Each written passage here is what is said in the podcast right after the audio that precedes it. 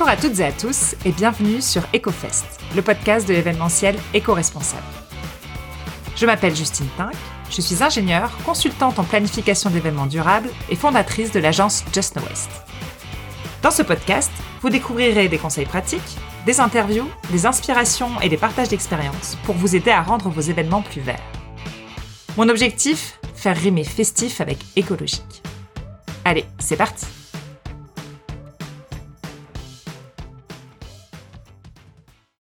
Pour ce premier épisode, j'avais envie de parler d'un sujet d'actualité en ce début d'année 2021. Il s'agit des événements digitaux.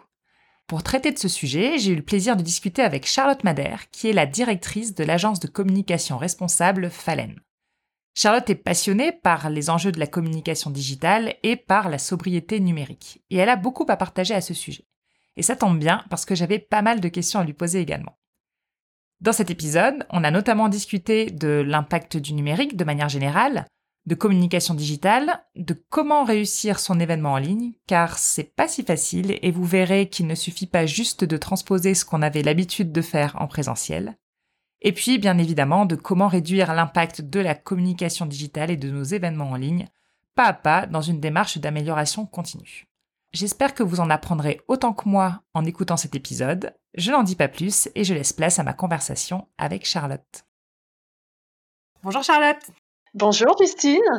Merci beaucoup d'avoir accepté mon invitation à venir sur euh, sur EcoFest. Je suis très contente de t'avoir aujourd'hui parce que c'est mon tout premier épisode. Et puis, je t'ai invité pour qu'on parle d'un sujet assez spécifique et assez d'actualité euh, en ce début d'année 2021, qui sont les événements euh, digitaux. C'est vrai que quand on parle d'événementiel éco-responsable, on a un peu plus tendance à penser à tout ce qui est euh, voilà euh, des problématiques d'événements en présentiel comme euh, les déchets, la mobilité, l'alimentation, ce genre de choses. Et puis ben voilà, on a on a un peu foncé vers les événements digitaux vu le contexte de l'année 2020-2021 et puis je trouvais ça intéressant de prendre un petit peu de recul aujourd'hui et puis de se demander un peu quel quel impact a cette digitalisation des événements et puis, euh, est-ce qu'on peut aussi mettre en place des bonnes pratiques dans le cadre de nos événements euh, digitaux pour essayer de réduire un petit peu euh, l'impact sur l'environnement? Donc, je t'ai invité parce que toi, tu connais bien ce secteur du numérique. Et puis, je voulais commencer cet épisode par te demander de te présenter un, petit peu, si tu le veux bien. Ben, merci pour cette invitation. Je suis ravie de faire ce baptême de d'EcoFest, cette première émission. Donc moi, je suis Charlotte Madère, je suis entrepreneur euh, depuis deux ans, un peu plus maintenant. Et euh, j'ai créé une agence euh, d'innovation sociale et environnementale qui s'appelle Falen, où j'accompagne les entreprises et les collectivités dans leur démarche de transition. Et il y a une thématique qui m'intéresse particulièrement dans, dans la communication responsable, c'est le digital et la pollution numérique qui est associée. Et c'est vrai que donc bien avant tous les enjeux euh, liés au télétravail notamment qu'on connaît euh, depuis 2020, je me, je me suis intéressée à cette question et en fait j'ai été assez subjuguée par tous les enjeux de, de l'innovation technologique et des évolutions des usages et toutes les conséquences environnementales qui sont derrière en fait et qu'on connaît très très mal. Est-ce que tu peux nous en dire justement un peu plus sur la vision euh, peut-être globale de, des impacts euh, du, numérique dans son ensemble, pas forcément uniquement des événements euh? Oui, alors là, moi, ce qui m'a particulièrement marqué, ce sont les, les chiffres des, des, premières études sur le sujet qui sont assez récentes, en fait, notamment d'un think tank qui s'appelle The Shift Project, et euh, qui a étudié la question et on se rend compte que le numérique représente 4% des émissions carbone dans le monde. Alors 4%, mhm. ça peut paraître un chiffre un peu anecdotique, mais en réalité, c'est autant que l'aviation civile. Et là, c'est tout de suite plus marquant quand on compare ça au, transport. Donc, c'est une problématique qui commence à émerger hein, dans, dans, les médias, mais ça, ça reste euh, peu connu à cause de cette fausse idée de dématérialisation. Oui. Alors, il y a deux choses différentes euh, liées à la, à la pollution numérique. C'est d'un côté le matériel. Donc ça, on arrive à se rendre compte quand même de l'impact. Euh, exploitation des matières premières, la production de, de notre petit matériel, l'obsolescence de nos téléphones notamment, euh, et puis les déchets qui sont associés à tout ça. Ça représente 75% euh, des émissions Mhm. Et pour les usages, donc de l'autre côté, il y a les usages. Notre utilisation du numérique, et là, c'est la, partie qui reste, donc 25% des émissions. D'accord. Ça se développe énormément avec la démocratisation du tout numérique, euh, les, les, services gouvernementaux qui passent en virtuel, le télétravail, bien sûr. Oui. Et c'est beaucoup plus difficile, en fait, d'intellectualiser euh, le fait que ces données ont une existence physique et donc qu'elles mhm. polluent et qu'elles peuvent euh, devenir ou produire des déchets. Et là, c'est plutôt des serveurs, mais il y a aussi des câbles sous les océans, beaucoup d'énergie, etc. Et sur cette dernière partie, et c'est ça qui est aussi peut-être préoccupant, c'est tous les enjeux sociaux autour des usages du numérique, avec les problèmes d'accès au réseau, la fracture du numérique, l'accessibilité pour tous, qui est loin d'être égale, notamment les personnes à besoins spécifiques ou en situation de handicap. Mhm. Ou alors, euh, pour euh, toi et moi, euh, les addictions potentielles qu'il peut y avoir derrière. Est-ce qu'on est capable d'oublier son téléphone, ne serait-ce qu'un week-end, ou de faire une journée de travail sans utiliser Internet? Donc ça devient vraiment difficile. Ah, on est vite, c'est vrai qu'on peut être vite perdu on est obligé de, réfléchir en fait sur euh, les infrastructures, l'utilisation qu'on fait du numérique, parce qu'il y a des, parce que ça contribue grandement aux défis environnementaux et sociétaux euh, d'aujourd'hui. Ouais, complètement. Moi, je suis, je suis vraiment impliquée dans le mouvement zéro déchet depuis euh, depuis un moment, et, c'est vrai que surtout au début du mouvement, il y avait vraiment cette tendance de dématérialiser, c'est-à-dire prenez les choses en photo plutôt que prendre les cartes de visite. Enfin, vraiment ce, ce genre de petits de petites choses qui étaient très ancrées dans le mouvement zéro déchet. Puis je me suis toujours un peu posé la question est-ce que c'était vraiment la bonne idée finalement de privilégier un peu ces usages en, ligne, de tout mettre sur des clouds, etc., pour ne plus rien avoir euh, en version papier, etc quand on réfléchit un peu, comme tu dis, on se rend compte qu'il y, a des objets qui sont bien physiques derrière euh, derrière toutes ces données. C'est juste qu'on n'a plus les déchets euh, finalement à la maison, mais ils sont bien là, ils sont bien réels quelque part. C'est ça. Et en fait, c'est plus difficile à évaluer parce que aujourd'hui, pour prendre l'exemple de, la carte de visite, faire une analyse de cycle de vie sur l'objet carte de visite, ben on va voilà, on va regarder d'où vient la ressource, euh, le papier, euh, l'encre euh, et, et, cet objet qui finalement va être recyclé parce que ça reste du papier et qu'on connaît, on sait comment le recycler. Alors qu'un équivalent numérique, disons la signature de l'email, mm donc il y a exactement les mêmes infos en bas d'un email qu'on envoie, eh bien, faire une analyse de cycle de vie d'un email, c'est beaucoup plus complexe parce qu'il y a beaucoup plus de paramètres finalement. Il y a euh, le, le, serveur d'envoi, le serveur de réception, euh, les, la bande passante, tout le matériel qui sert à construire le réseau. Et il y a cette, cette durée de vie qui finalement est quasiment illimitée. On peut très bien garder un email euh, 10 ans, il sera, sera jamais supprimé, alors que la carte de visite, on va garder, la garder, ensuite elle sera recyclée. Finalement, le déchet numérique, qu'est-ce qui devient? Et est-ce que tous les résidus de, cet email, il est, il est dans notre boîte d'envoi, il est dans la boîte de réception de notre euh, destinataire, mais il est aussi dupliqué sur tout un tas de backups des, des serveurs et de nos services numériques? Et donc, est-ce qu'on est sûr, même si nous on le supprime dans notre boîte d'envoi, qu'il est bien supprimé partout et qu'il n'est pas juste démultiplié parce qu'en plus on avait mis 10 personnes en copie?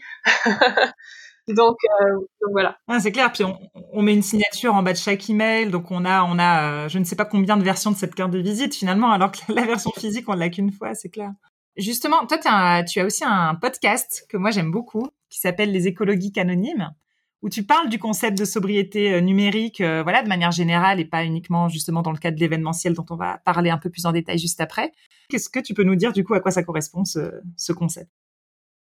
Alors, la sobriété numérique, c'est euh, cette idée que on peut on peut rationaliser nos usages du numérique en ayant conscience déjà de tous ces enjeux qui sont derrière, donc s'informer sur notre impact, Mhm. Et puis ensuite, ben c'est l'idée qu'on peut qu'on peut mieux faire en fait, qu'il existe des alternatives. Et aujourd'hui, on utilise Internet, un navigateur, notre smartphone, etc., les outils numériques euh, qui sont présents au quotidien, sans se poser la question en fait s'ils sont euh, plus ou moins locaux, plus ou moins vertueux, plus ou moins polluants, plus ou moins éthiques.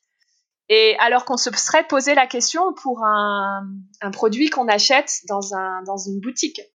Et donc cette euh, sensibilité environnementale qu'on peut avoir dans d'autres domaines, dans l'alimentation, dans la consommation, le, euh, le textile, les vêtements, etc., eh bien, elle est beaucoup plus difficile à appréhender quand il s'agit du numérique, alors que clairement, il y a des vraies différences. Et, c'est ce que je cherche, à faire dans ce podcast, c'est de, faire un état des lieux un peu scientifique, euh, technique, plus, plutôt académique, mais euh, pas chiant, de, de ce qu'on connaît de la pollution numérique sur un sujet. Et puis ensuite, ben, des bonnes pratiques concrètes, parce que c'est bien beau de dire c'est mal ce que vous faites, ne, ne regardez pas de vidéos en streaming, c'est hyper polluant. Sauf qu'au final, euh, si on a envie quand même de, consommer du divertissement, euh, d'utiliser les outils numériques parce que juste c'est devenu incontournable et que c'est génial pour la communication, pour, plein de domaines, ben dites-nous en fait comment faire pour euh, rester écolo quand on est déjà sensible au quotidien dans plein de domaines, aussi quand on utilise Internet? Ouais, non, c'est pas c'est pas évident. Mais c'est vrai que c'est des questions que je me pose en plus. Ça fait ça fait pas si longtemps que ça que je me les pose dans mes usages personnels à moi euh, quotidiens. J'ai tendance justement à, à, focaliser sur la question du, streaming et de me dire bah voilà peut-être qu'il faut que je regarde en moins en, plus basse qualité si je regarde en streaming ou alors si je regarde un film mieux vaut le, télécharger ou avoir un DVD euh, plutôt que de le regarder euh, de regarder des vidéos sur YouTube. Hein. c'est quoi pour toi le point le plus important dans nos usages personnels euh, si on devait euh, faire une action dans notre vie numérique? Est-ce que est-ce que tu as une recommandation principale si on devait en, retenir qu'une? En fait, ce qui a été euh, déterminant pour moi, je peux parler à titre personnel, c'est de m'informer. Donc ça c'est une fausse réponse par rapport à ta question, mais elle est très bien. mais en fait j'ai vraiment du mal à répondre à cette question parce que moi je pars vraiment du parti que qu'il y a tout un tas de leviers d'action, en fait. Il y en a vraiment beaucoup. Il y a, plein de domaines, il y a plein de, thématiques sur lesquelles on peut s'améliorer. Mais en fonction de, toi, en mhm. tant qu'individu, de ton quotidien, de ton métier, euh, de, ta sensibilité, de ce que tu aimes faire ou non, eh ben, il y a certains leviers d'action que tu vas pouvoir euh, actionner et d'autres non. Et donc là, c'est difficile de te dire, euh, ben oui, il faut agir sur le streaming, alors qu'en fait, tu es un, fan absolu de Netflix et que c'est aussi ton métier parce que tu as décidé d'être vidéaste. Ben non, continue, continue à regarder des, des, bons exemples de réalisateurs et continue de produire de la vidéo. C'est génial et, et, tant mieux pour toi. Mais euh, voilà, il y a d'autres leviers d'action. Donc, d'après moi, c'est vraiment s'informer sur le sujet. Il y a de plus en plus de podcasts comme le tien, comme les écologiques anonymes. Il y a de plus en plus euh, d'informations grand public ou plus détaillées, plus techniques, qui nous permettent de, comprendre. Moi, j'ai notamment participé et, euh, et j'anime différents types d'ateliers de sensibilisation. Donc, il y a aussi beaucoup d'associations qui proposent des choses. Et moi, je fais un atelier euh, 10 bonnes pratiques euh, pour être un internaute éco-conscient. Ben là, tu découvres plusieurs leviers et, tu peux, euh, tu peux choisir d'en actionner l'un ou l'autre. Il y a aussi un super dispositif qui s'appelle la fresque du numérique, qui permet de comprendre les enjeux euh, en réseau. Donc voilà, pour moi, ce serait vraiment ça. Commencez à vous renseigner, à lire des choses sur le sujet. Et finalement, il y a plein de choses déjà on peut euh, simplement vider euh, sa boîte mail et, supprimer cette vieille, boîte mail euh, poubelle qu'on a depuis l'adolescence et où il n'y a plus que des vieux des vieilles newsletters promotionnelles qui vont dessus qu'on lit jamais et qu'on donne quand on nous demande notre adresse mais qu'on n'a pas envie de la donner. Donc voilà, ça on peut faire du nettoyage C'est vrai, on se reconnaîtra beaucoup là-dedans, je pense. Alors, si on rentre maintenant dans le vif du sujet des, événements digitaux, euh, je voulais savoir déjà quelle était un peu ton expérience des événements en ligne. Est-ce que tu as participé à beaucoup d'événements? Est-ce que tu en as peut-être animé également? Alors, euh, oui.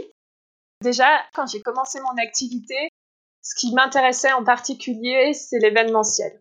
Et déjà, je m'intéressais aux événements en ligne. Et en fait, ben, 2020, aidant, le contexte nous, forçant, à, enfin nous empêchant plutôt de, nous rassembler.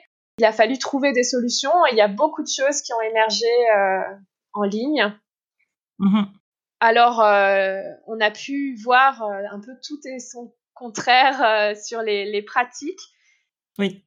Donc moi, je suis déjà à la base une grande fan de hackathon, donc de ces formats d'événements participatifs, hackathon ou marathon créatif, qu'on trouve plutôt dans, dans, les milieux sciences et technologies ou innovation, mais qui sont déclinés aujourd'hui dans plein de domaines différents.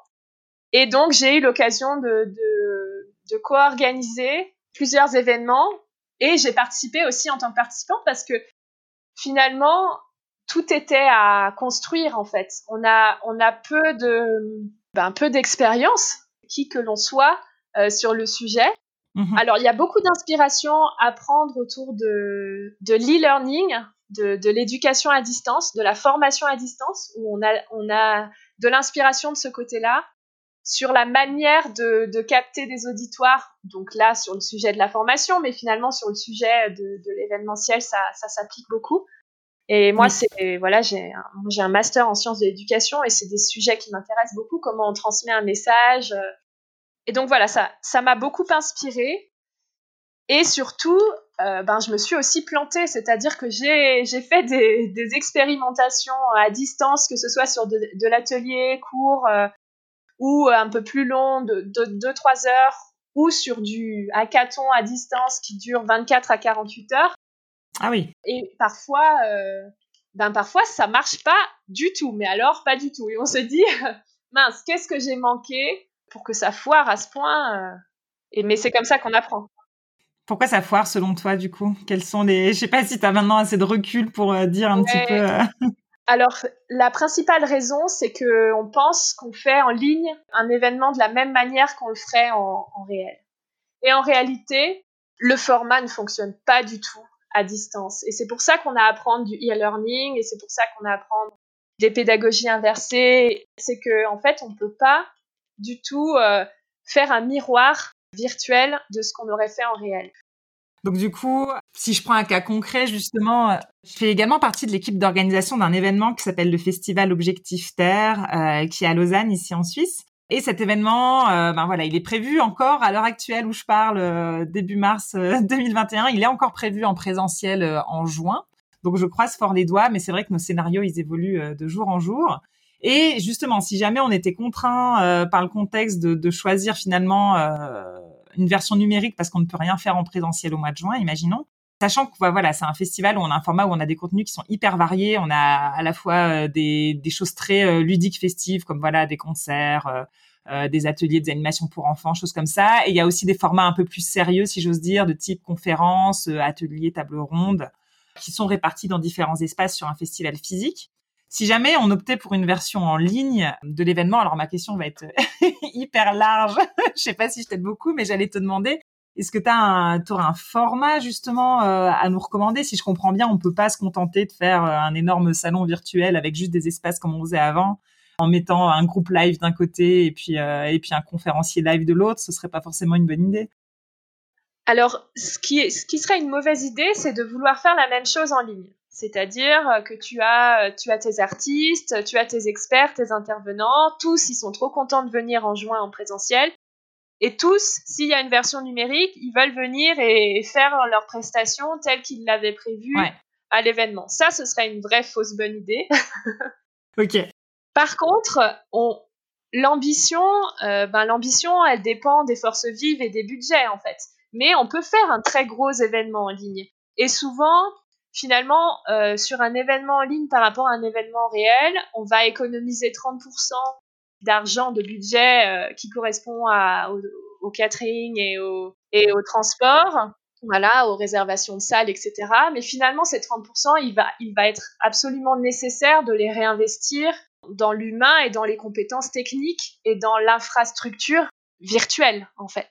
Mmh Donc, c'est surtout vrai pour une première édition. C'est-à-dire que moi, le premier conseil que je donnerais, c'est interrogez-vous sur la pérennité de la version virtuelle. C'est-à-dire, est-ce que on remplace simplement la version réelle, mais l'essence même de l'événement, c'est un événement où on se rencontre physiquement et on se voit en vrai, dans un lieu?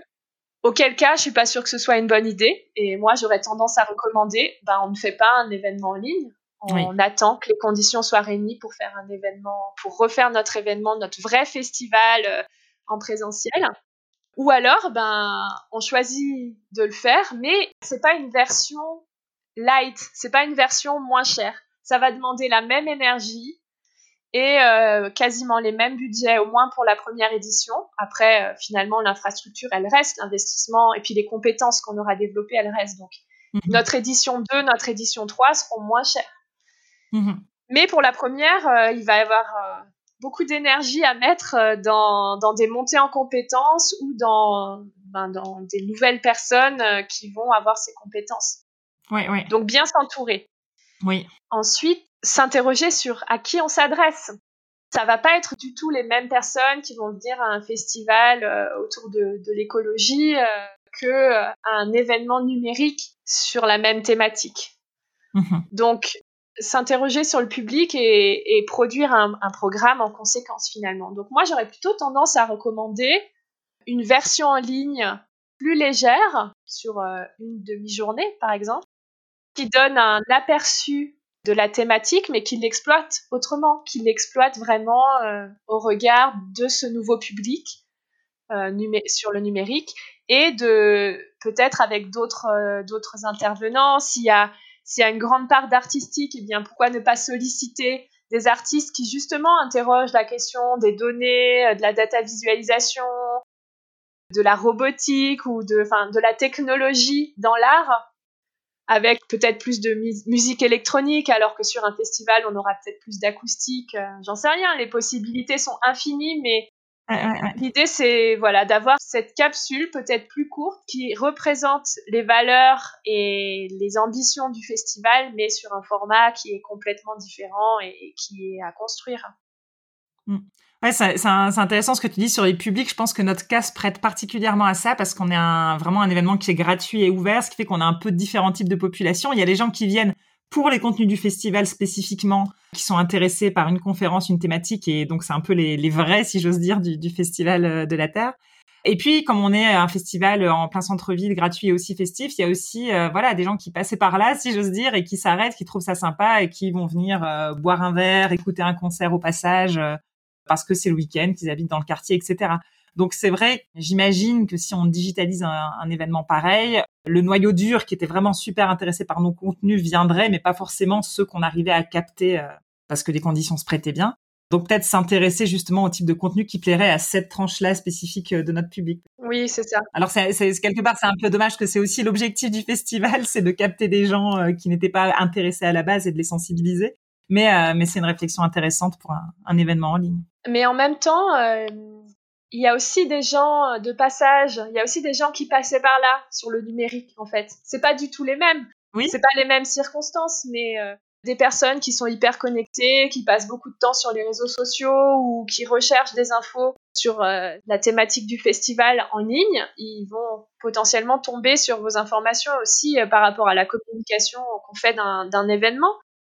Mmh Et puis, comme on travaille par capsule, si j'ose dire, par petits extraits. Donc finalement, sur un événement, on a un programme décliné sur une journée et finalement, soit la personne arrive parce qu'elle veut participer à un événement, soit c'est payant et donc elle, a envie de rentabiliser entre guillemets sa journée, donc elle va, elle va être là tout le temps. Mais en ligne, c'est exacerbé ce côté euh, clicking, c'est-à-dire qu'on a euh, une petite euh, conférence, une expérimentation avec un artiste qui nous intéresse et on va participer que à ça. Ça dure une demi-heure, une heure et puis on s'en va. Mais on aura participé à l'événement, on se sera inscrit, on sera dans le décompte des participants. Oui. Et en fait, il faut encore plus accepter ça dans le numérique par rapport au réel hein, parce que euh, bah, finalement, les gens sont, sont, chez eux, dans leur bureau, ils ont peut-être leurs enfants, ils ont peut-être un rendez-vous professionnel en même temps, enfin en parallèle. Et donc, à ce moment T, ils ont noté dans l'agenda euh, conférence d'ouverture du, du, festival et ils y participeront peut-être ou pas. En fait, on a un taux de, mhm. un taux de ce qu'on appelle le taux d'attrition, donc euh, la perte du nombre de personnes entre les gens qui s'inscrivent en ligne à un événement à l'avance parce qu'il faut un, ticket virtuel et les gens qui viennent vraiment. Voilà, on a euh, au moins 30 voire plus pour cent de personnes qui viennent pas. Parfois, c'est même plutôt 30% des gens qui viennent réellement. Mais il faut accepter ça parce que finalement, c'est en ligne. On va avoir une audience qui est beaucoup plus large puisqu'il n'y a plus cette euh, contrainte géographique du déplacement. Donc, on mhm. aura peut-être des gens qui s'intéressent à cette question, qui viennent euh, du Canada, euh, d'Australie, que sais-je. Par contre, il y en aura beaucoup d'entre eux qui se seront inscrits par curiosité et qui vont finalement pas venir du tout à l'événement. Mhm. C'est à l'animation aussi. La responsabilité de l'animation, elle est beaucoup plus forte. Ah, il y a vraiment une adaptation à faire. Oui, voilà. En fait, l'agenda est, plus sévère euh, en ligne parce que si on a 30 minutes de retard sur un workshop en ligne, ben, les gens, au bout de 5 mhm. minutes, ils se disent, ben, il y a, y a, rien, je suis au mauvais endroit, et puis ils déconnectent, ils vont, ils vont faire autre chose, ils vont traiter leur mail, ou voilà. Alors que finalement, sur un événement présentiel, on voit, il y a de l'agitation, on voit que c'est, euh, c'est la sono qui marche pas, mais on attend un peu, et finalement, ça prend un peu de retard en ligne, euh, s'il y a un problème technique, c'est impardonnable. Enfin, c'est juste, ça n'a pas lieu, les gens s'en vont. et voilà.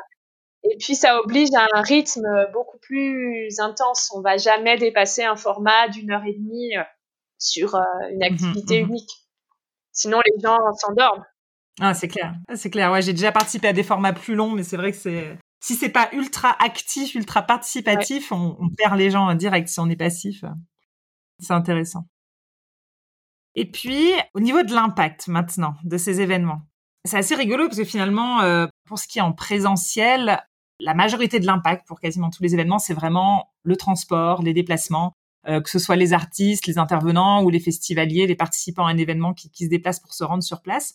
Donc finalement, on aurait tendance à se dire qu'en ayant digitalisé nos événements, on a supprimé cet impact, donc on est, on est euh, beaucoup plus écolo, on a, on a, on a beaucoup moins d'impact sur l'environnement, je voulais avoir ton avis là-dessus, même si la question est très large, mais est-ce qu'on a raison, enfin, est-ce qu'on aurait raison euh, à terme de conserver un peu cette habitude d'événements digitaux? Vraiment, je parle vis-à-vis de l'impact environnemental. Est-ce que les événements numériques, digitaux, sont vraiment plus écolos que les événements euh, en présentiel? Alors, pour revenir un peu en arrière, euh, donc moi, je me suis intéressée à, l'impact de l'événementiel et j'ai développé il y a deux ans un, un petit calculateur d'impact simplifié pour l'événementiel, pour les événements euh, que j'organisais d'abord et qui, qui aujourd'hui euh, plus largement euh, utilisables. Mais l'idée, c'était voilà de d'identifier les différents points d'impact autour ben, mhm. des déchets, de l'alimentation, de la restauration, des transports, de la communication, voilà différents volets. Et puis vient le, la digitalisation et ben là, ça devient plus compliqué. Alors comment je fais moi pour trouver la réponse, enfin pour faire cet équivalent? En fait, j'avais l'ambition de faire l'équivalent. Alors aujourd'hui, il n'y a pas d'équivalent et euh, c'est en effet euh, plus compliqué de d'étudier vraiment l'impact du numérique, mais il y a plusieurs points qu'on peut voir. Donc, ce qui est sûr, c'est que on a tout l'aspect euh, alimentaire qui contribue beaucoup à l'impact, qui, qui disparaît, et tout l'aspect transport.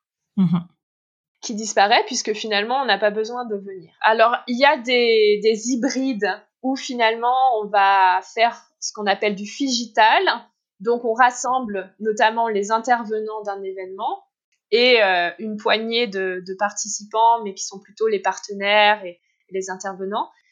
Et on va faire un mode euh, studio. Donc on fait euh, là du, du live stream où on fait type émission de radio et finalement le reste des participants de l'événement est à distance, mais on a une partie de l'événement qui est quand même en, présentiel. Oui. Et ça, ça reste, euh, voilà, ça reste assez anecdotique. Et finalement, ben, sur un événement en ligne, euh, l'impact environnemental, il va être du côté de cette pollution numérique, donc du matériel qu'on utilise, et, euh, et de l'utilisation qu'on en fait. Et il y a aussi tout un côté archivage, donc ce qu'on peut mettre dans la catégorie déchets finalement, ce qu'on parlait tout à l'heure, euh, où euh, on a un peu tendance quand on organise un événement en ligne à se dire ben laissons laissons disponibles à tous, laissons en ligne les, vidéos, les replays, la communication, etc. Et, ça, c'est hyper dangereux, en fait, en termes d'impact environnemental. Parce qu'à la fin d'un événement en présentiel, on remballe tout et ce qui nous reste de, support de communication, ce qui nous reste de matériel, si on est dans une démarche active en termes d'impact écologique, eh ben, on a réfléchi en amont au recyclage, au réemploi. On va trier ce qui nous reste. On a peu d'archives parce qu'on aura réfléchi au nombre exact d'affiches nécessaires pour communiquer sur l'événement, etc. Mmh Et en fait, en ligne, on le fait pas. Mmh Et pourquoi on le fait pas? Ben parce qu'on sait pas, on sait pas en fait qu'il y a des enjeux derrière.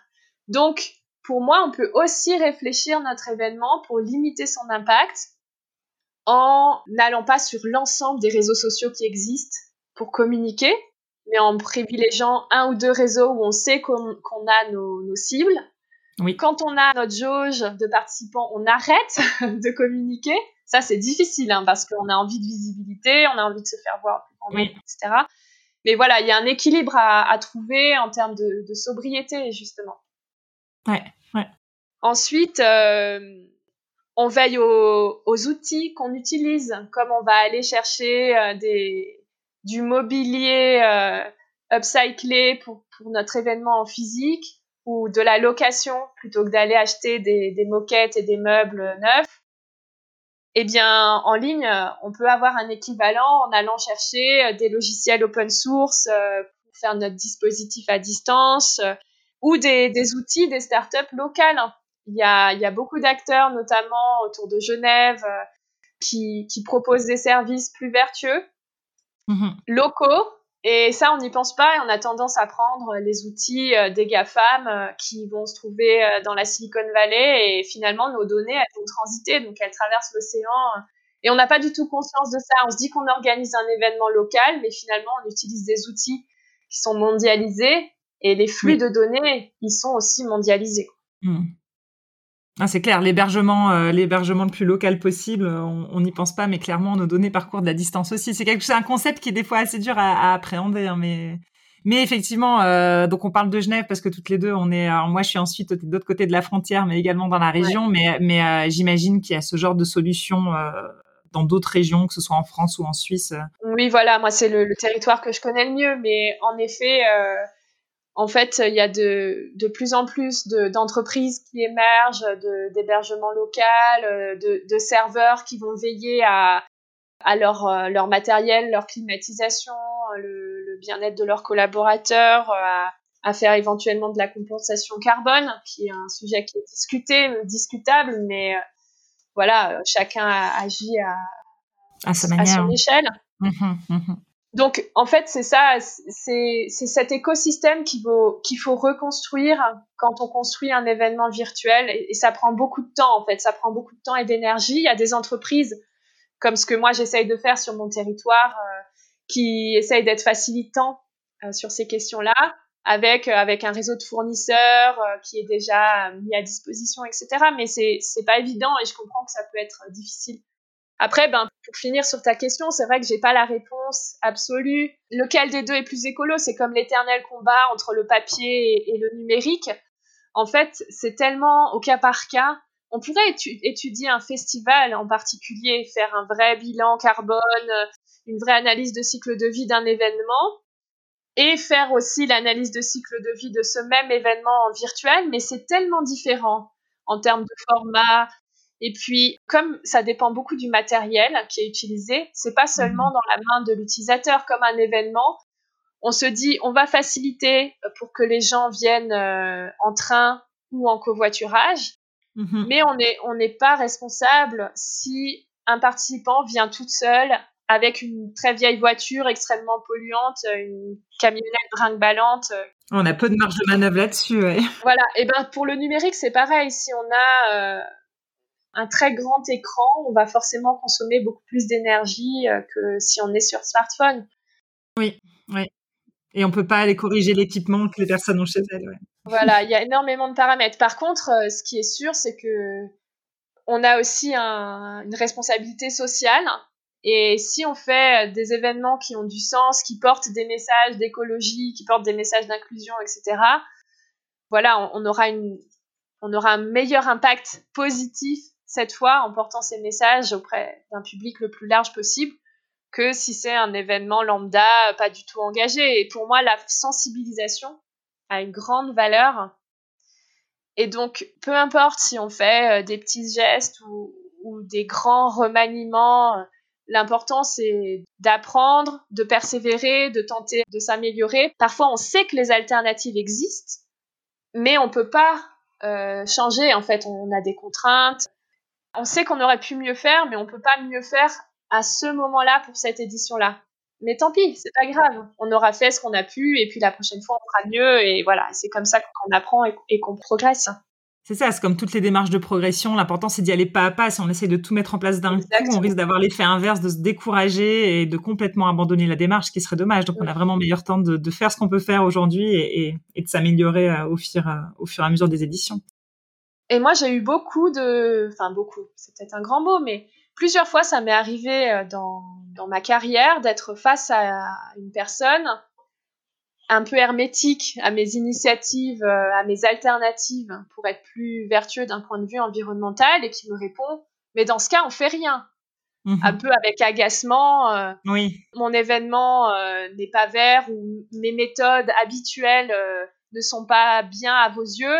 Dans ce cas on fait rien. de toute façon on sera pas écolo si on fait quelque chose. Donc dans ce cas on fait rien.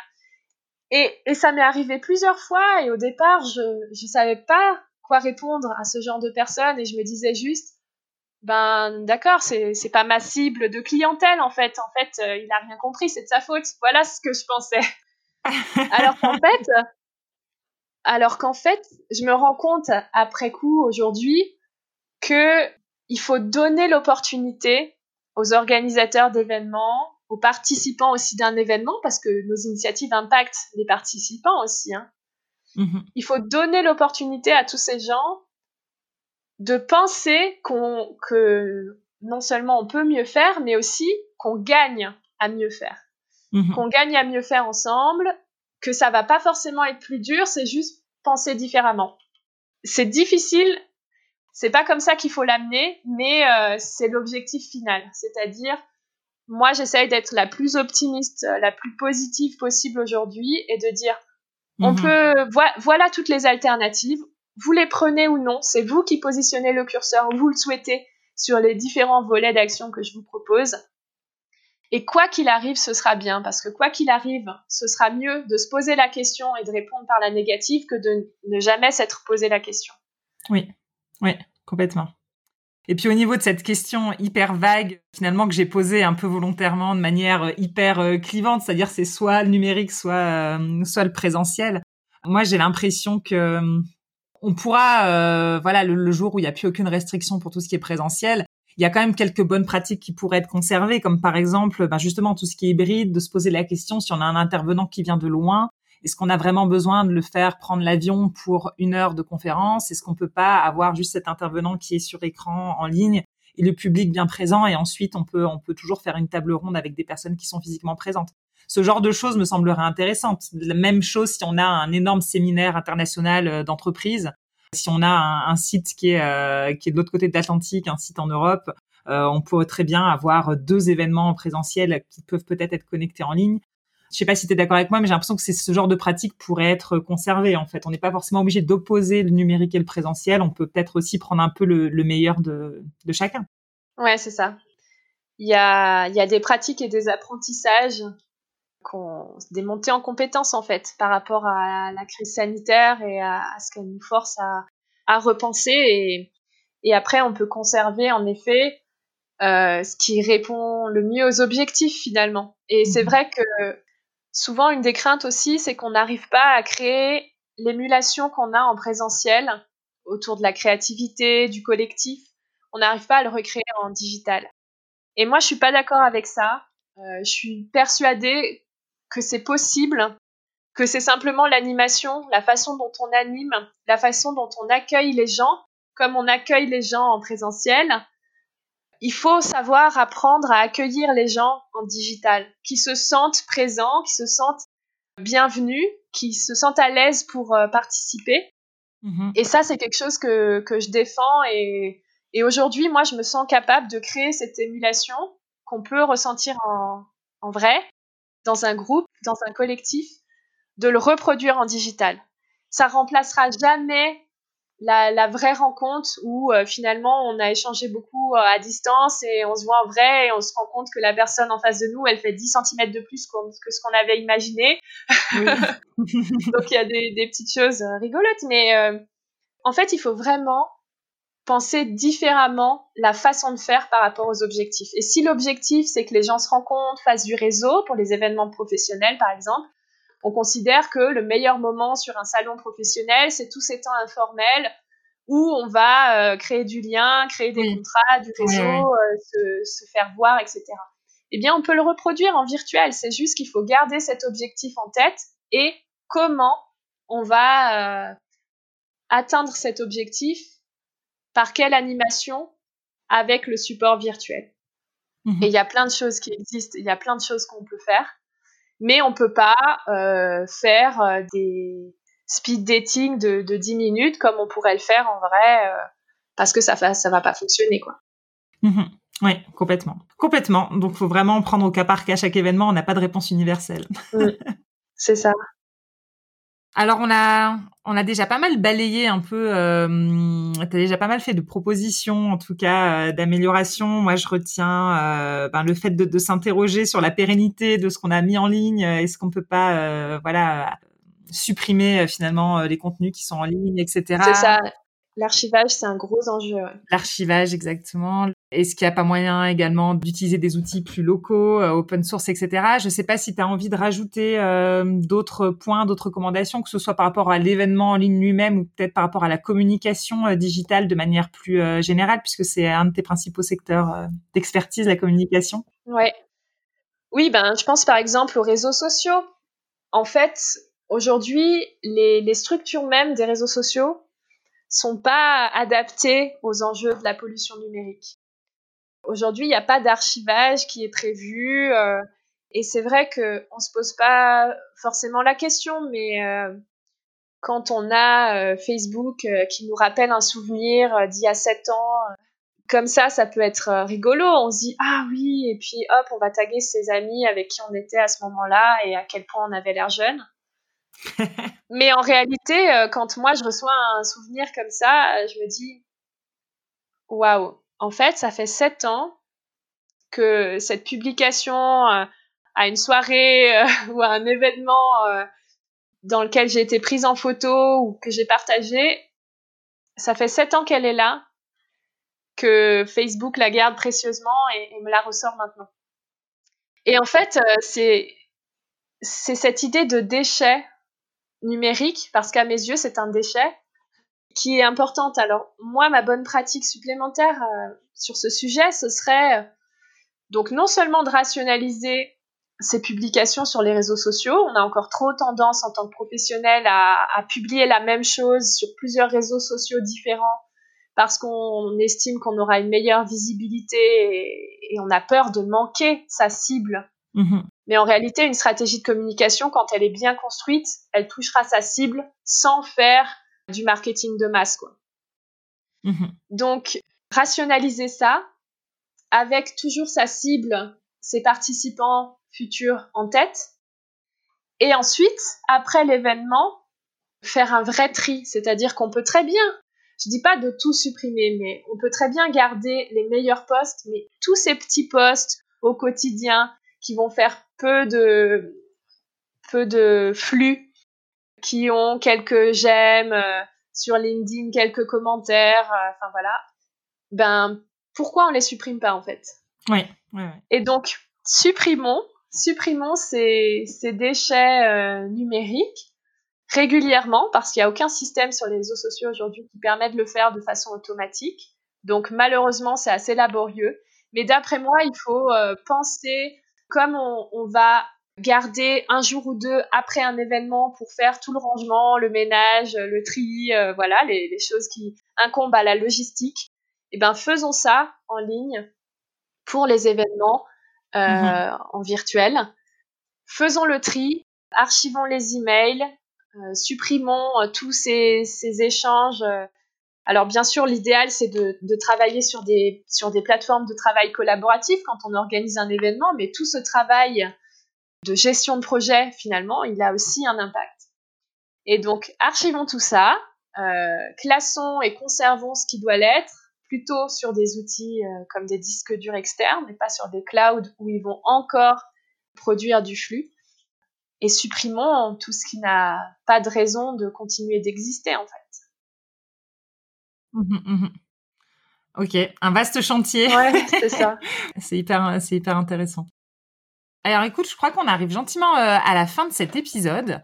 Beaucoup de contenu, du coup, euh, je voulais te demander pour toi si on devait retenir qu'une seule chose de tout ce qu'on a dit, ou alors si peut-être il y a quelque chose qu'on n'a pas abordé, que tu avais un conseil majeur, un message que tu avais envie de faire passer aujourd'hui, lequel ce serait? Ah, c'est difficile de, de résumer. Alors, c'est jamais un exercice facile. Alors le le conseil central, ce serait de, de vraiment s'informer, de rester en veille sur ces sujets pour euh, pour avoir conscience que ce qu'on fait a un réel impact, comme on le ferait dans la vie réelle en fait. Mmh Et puis ensuite, euh, ben, tester des choses quoi tester, euh, expérimenter, pas avoir peur, pas avoir peur de, de se planter parce que c'est comme ça aussi qu'on apprend. Mhm. Il y aurait euh, tout un sujet, on pourrait faire d'autres épisodes. Mais pourquoi pas? En tout cas, moi, j'encourage à, à, tester. C'est vrai qu'il faut, il faut trouver ce qu'on peut apporter. Et je pense que si on a des choses à apporter sur un événement réel et, et qu'on aime ça en tant qu'organisateur, qu'est-ce qu'on préfère et comment on va retrouver l'essence sur un événement virtuel, euh, quelles sont nos valeurs, euh, quels sont nos objectifs? Et ensuite, ben, on s'entoure et on expérimente pour euh, rendre ça avec des outils qui sont différents de ceux qu'on a l'habitude d'utiliser. Expérimentation et amélioration continue. Exactement. Apprentissage, c'est le mot de la fin. Super. Alors pour finir, je voulais savoir si on veut te suivre ou te contacter, où est-ce qu'on pourrait te, te retrouver, euh, Charlotte? Alors il y a mon podcast, Les écologiques euh, anonymes, qui est disponible sur toutes les plateformes euh, de podcast. Donc vous devriez le retrouver facilement. Et puis mhm. sinon, moi je suis très active sur LinkedIn, donc je vous invite à, à venir me faire un coucou sur ce réseau, à m'ajouter en contact pour échanger, suivre mes activités si ça vous intéresse. Super, bah, je mettrai les, petits liens euh, dans les notes de l'épisode. Parfait. Super, ben, merci beaucoup Charlotte. Merci à toi. On se réjouit de te retrouver sur les écologiques anonymes et dans toutes tes activités. Merci. À bientôt. Merci beaucoup d'avoir écouté jusqu'ici. J'espère que ça vous a plu et si vous voulez retrouver Charlotte, je vous laisse toutes les références dont nous avons parlé au cours de notre discussion dans les notes de l'épisode. Si cet épisode vous a plu, n'hésitez pas également à me le faire savoir en me laissant un commentaire ou une note 5 étoiles dans votre application de podcast préférée. Si vous êtes mordu de podcast et que vous voulez en savoir plus sur le sujet de la sobriété numérique, en plus des épisodes des écologiques anonymes, bien sûr, le podcast de Charlotte, je vous invite également à découvrir le podcast L'écho de mon amie Flavia. Elle vient d'enregistrer un épisode sur le digital et je vous laisserai également le lien dans les notes de cet épisode. Vous pouvez également retrouver les informations sur ce podcast sur le compte Instagram EcoSkills. Sur ce, je vous donne rendez-vous dans deux semaines pour le prochain épisode d'EcoFest et d'ici là, portez-vous bien.